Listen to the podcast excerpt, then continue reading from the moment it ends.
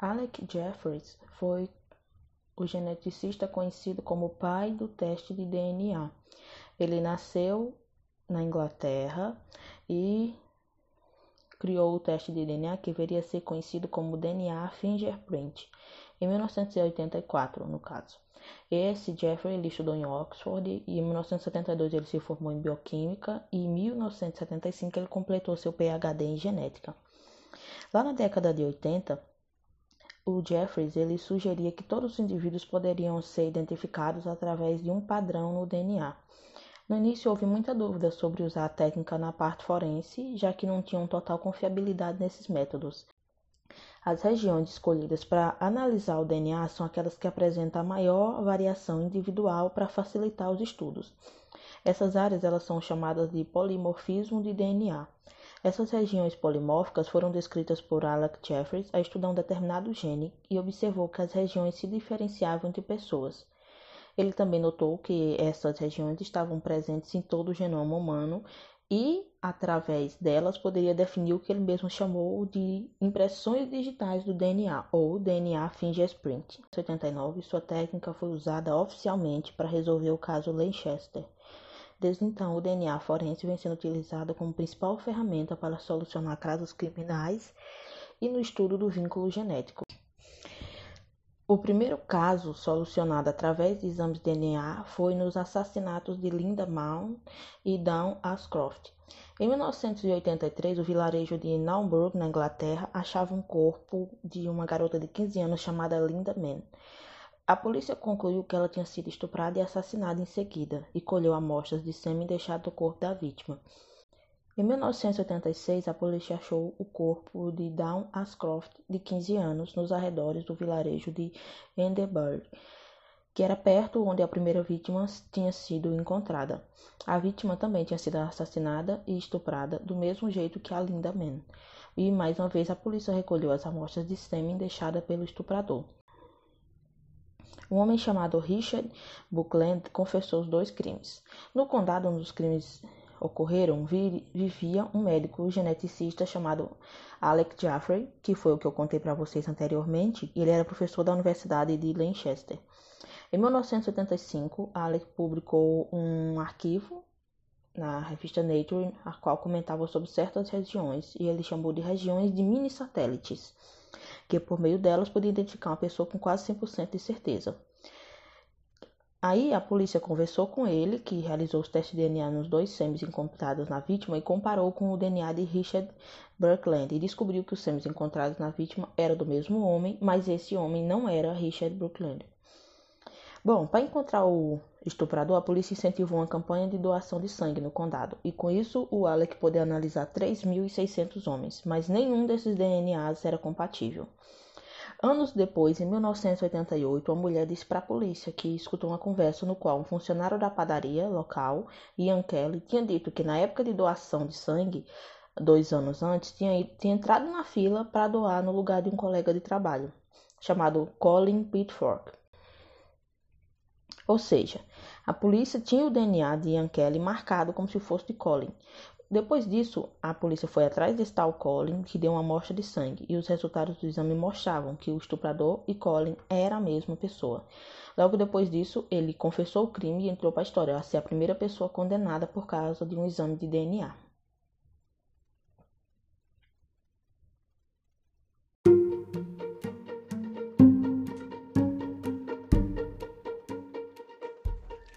Agora você me pergunta como exatamente o geneticista sabia que ele era o culpado. O processo é o seguinte: o perfil genético de um indivíduo, comumente utilizado na identificação humana, é baseado na combinação de diversos marcadores que são herdados de seus progenitores. Esses marcadores ou polimorfismos são considerados diferenças nas sequências de DNA entre os indivíduos. O perfil de DNA ou perfil genético tem sido considerado um método importante na identificação individual, pois a informação contida no DNA é determinada pela sequência como as letras do alfabeto genético estão dispostas nos cromossomos. No caso do homem, existem 3 bilhões dessas e em ordens únicas para cada indivíduo. É ordem a ordem como essas letras estão escritas nos cromossomos que faz com que cada indivíduo seja diferente dos demais. Quanto mais diferentes são os indivíduos, mais distinta é a ordem das letras no genoma. Indivíduos aparentados, irmãos, pais e filhos apresentam proporcionalmente maior similaridade na sequência genética. Somente gêmeos idênticos, que são clones humanos naturais, apresentam a mesma. No perfil de DNA, somente algumas regiões do DNA são analisadas. As regiões escolhidas são aquelas que apresentam maior variação individual e facilidade de estudo. Essas regiões são denominadas de marcadores genéticos ou moleculares. Os marcadores podem ser utilizados para caracterizar o DNA de um indivíduo em um padrão ou perfil de fragmentos que lhe é particular. Nesse caso, são utilizados marcadores polimórficos, ou seja, regiões que apresentam mais de um alelo por locus. Em locais forenses, o alelo mais comum tem a frequência menor que 0,6.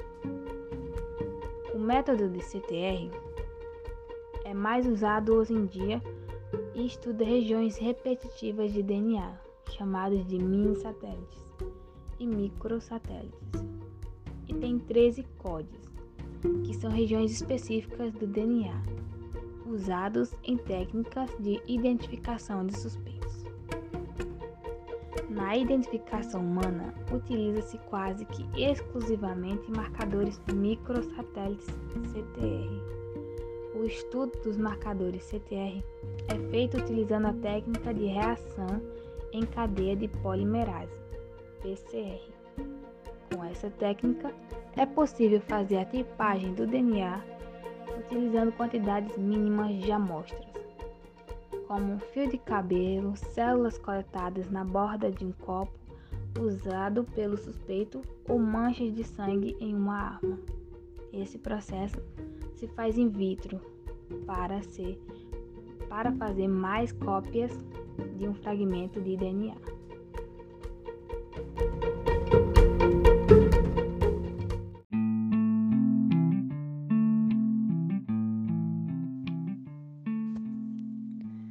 Essa identificação de um perfil genético, como dito anteriormente, podem ser utilizadas aí as evidências biológicas coletadas em cenas de crime como estupro, homicídio, abandono de crianças, também na identificação de restos mortais em desastres ou campos de batalha.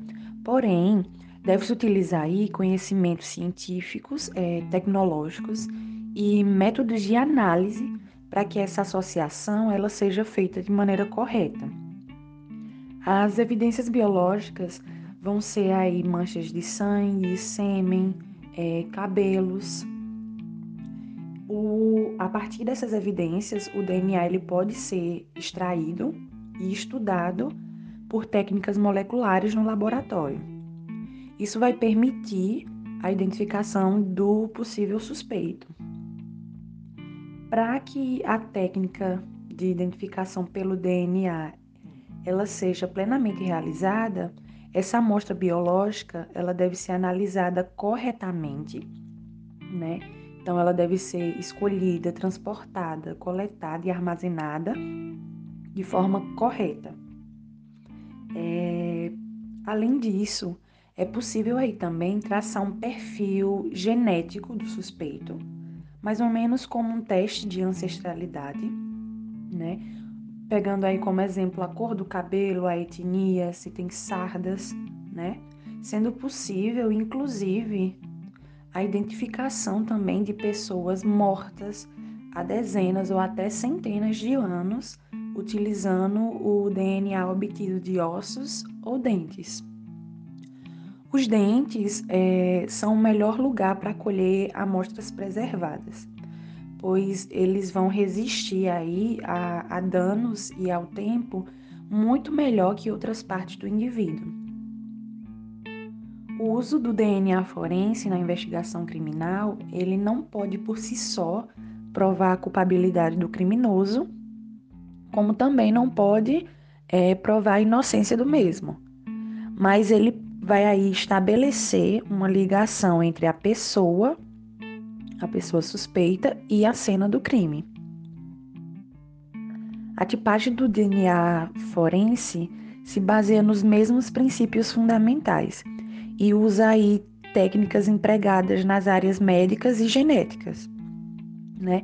tais como o diagnóstico e o mapeamento genético, que analisam o próprio DNA. O, o sucesso da tipagem de DNA vai depender basicamente da qualidade e quantidade de DNA que vai ser aí extraído. Por exemplo, nos exames de, de paternidade, o DNA ele é geralmente extraído de amostras colhidas em condições ideais. Então, sem uma contaminação e com um material genético íntegro. Já na determinação de identidade, o material obtido, ele nem sempre vai estar em boas condições. Às vezes há pouco DNA, ou ele está contaminado ou degradado. É, nesses casos, a extração de DNA, né, a extração de um DNA de forma adequada para análise, vai ser a etapa mais importante para esse processo. Para essa identificação também podem ser utilizados aí é, análise de polimorfismos presentes no DNA mitocondrial e no cromossomo Y, né? Eles vão ser usados aí em algumas ocasiões.